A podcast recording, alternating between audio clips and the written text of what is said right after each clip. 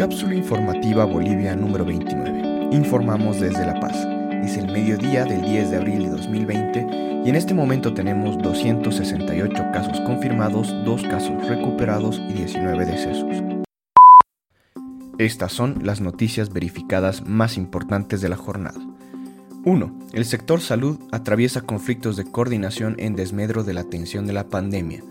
Tras la decisión del gobierno central de intervenir los nueve servicios departamentales de salud, sedes, hace dos días, se han presentado serias divergencias entre autoridades departamentales y nacionales.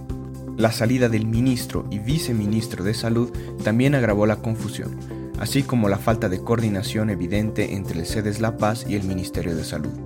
El coordinador designado para este departamento, Luis Larrea, fue poco después nombrado viceministro de Salud. Esto también desató una serie de cuestionamientos. Una de las principales demandas del sector salud es la dotación de insumos básicos de bioseguridad. La mayor parte del personal ha tenido que comprarse barbijos por su cuenta. No hay claridad de cómo se están distribuyendo los insumos donados en los últimos días. Entre las consecuencias, Bolivia tiene hoy 200 salubristas aislados por haber estado en contacto con infectados de COVID-19 sin el protocolo mínimo de bioseguridad. 2. Delegación del Ministerio de Justicia sufre accidente yendo a Pisiga. Fue cerca de las 5.30 de la mañana. La colisión de tres vehículos se produjo por poca visibilidad en el sector de Pasto Grande, Oruro.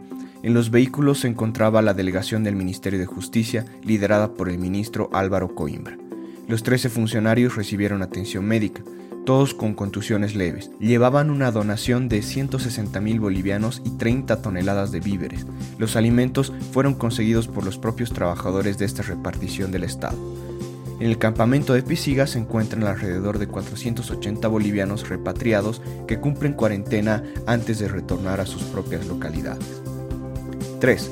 Unión Europea aprueba 540 millones de euros para luchar contra efectos de la pandemia. Tras largas jornadas en las que parecían no lograrse acuerdos, los ministros de Economía y Finanzas de países de la Unión Europea aprobaron un plan de préstamos de rescate económico para frenar el impacto que podría tener la pandemia en Europa.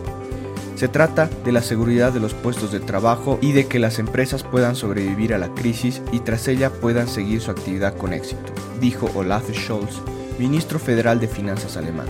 Estos fondos no comprometen recursos de la emisión de deuda común, llamados eurobonos.